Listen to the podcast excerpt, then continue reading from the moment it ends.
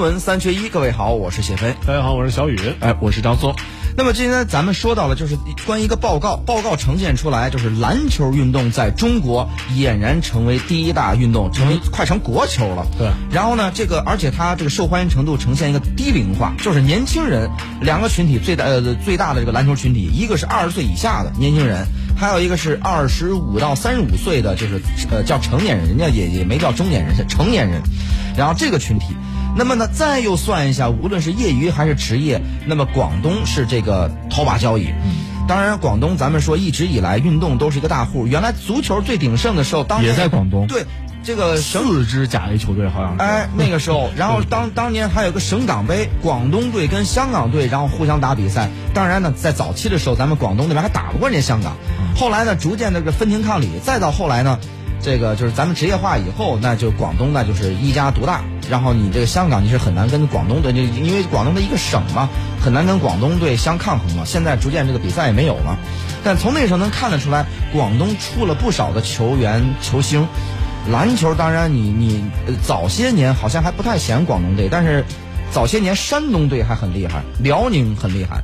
但后些这些年呢来看，这个体育方面啊，广东现在逐渐起来了。那么我觉得其实跟文化也是相关的。广东作为沿海的省份，实际上它对外外界的这种潮流文化，它吸引是非常感知是非常快的。嗯，啊，包括其实青少年为什么喜欢一种运动，就和它的流行元素和它相关。其实我们反观篮球和足球最大的差别，除了我们刚刚说的，第一场地非常简单，第二更容易上手，第三还有一个重要的原因是，不光是文化，很多的像耐克、阿迪这种大型的体育品牌，它也在。助推，为什么呢？其实很简单一个，比方说足球鞋，平常我们这个比赛的时候或者运动时候可以穿，好像平常遛遛弯、逛街不行。可是篮球做到了，而且篮球还有像多扎脚啊！对呀，实际上其实这是一种专业性和非专业性的一种姐妹。对，但是再专业篮球鞋，同样也可以压马路，也可以逛街，也可以陪女朋友往根上追啊！这还是美国商业文化和商业氛围带来的。什么运动一旦到美国人手里，那真的是玩出花来。美式橄榄球是因为什么呢？这个条件太太缺了。嗯，美式橄榄球是我因为这个星球上最吃硬件和装备的一个运动。嗯，其他冰球都没有这么吃，冰球也很吃啊。是美国人真是有钱。话说回来，篮球为什么能在美国兴盛？这么多年，同时它有这个流行文化的魅力，到处无处不侵呢。一个最大的问题就是什么呢？它的成商业成体系。比如说，我们现在看到哈登，现在看到这个杜兰特，嗯，包括这个库里。有一次采访的时候，他说了，他们小学的时候就见过了。在这个美国的 ACA 业余篮球联赛当中，是就是相当于美国的中小学篮篮球联赛吧。当时这个特别有杜兰特说，他以为库里是白人，因为库里色儿浅一点，是吧？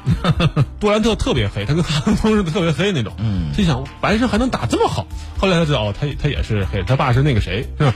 这这个圈子其实啊，我们说他爸是那个谁呀？也是老戴尔库里嘛？戴尔库里。好好好。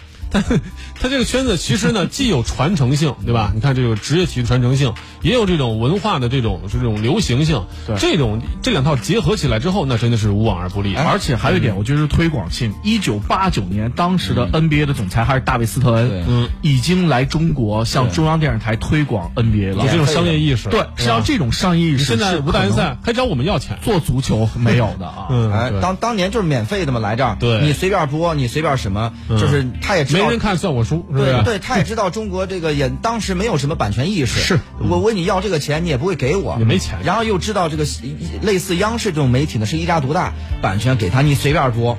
然后呢，到后期呢，开始逐渐开始收钱，因为他当然意意识到说，你宣传才是第一位。我把市场培养好了，收钱害怕吗？对。到现在，你看中国这个市场初具规模了，肯德基搞三对三篮球联赛，各个地方都在搞类似的街球联赛。现在开什么呢？开始有美国的职业体育来进入了，叫 USBA 的，是这么一种篮球的训练营也好，或者训练学校也好，开始频繁的进入北上广深这样大城市。开始什么呢？你说它是收割也行，或者说人家规范产业链也行。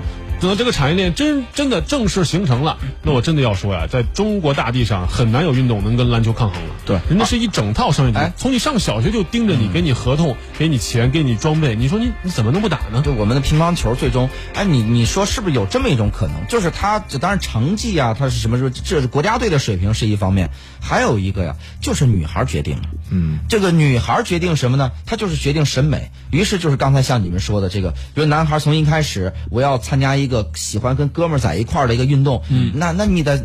讨巧啊，那女孩喜欢呀。你看踢足球的在典型文，跟那时候我一哥们儿跟我说，他说要不然咱干足球的干不过人家打篮球的。这个球场上踢足球的那叫一个球踢起来老老高，然后一群人哗 涌过去了。就 是第一离观众远，我给你，我给你举个例子吧。踢打篮球的从来都是什么呢？男孩是要带着女朋友、带着媳妇儿去打篮球。嗯你知道踢足球是什么呢？我得带着我儿子去。所以你就知道他那个是差距了。儿子都不爱看 篮球也好看，那个穿个那个那种宽大的衣服，啊他和嘻哈文化还是对，有关系。戴个那个、那个什么发带发带，而且现在什么呢？就是他球星的那个队服啊，他都成为一个流行品。现在很多女孩穿个宽大的，比如说詹姆斯的球衣，嗯就上街就非常好看。你看咱附近，我不知道哪个小学的校服是。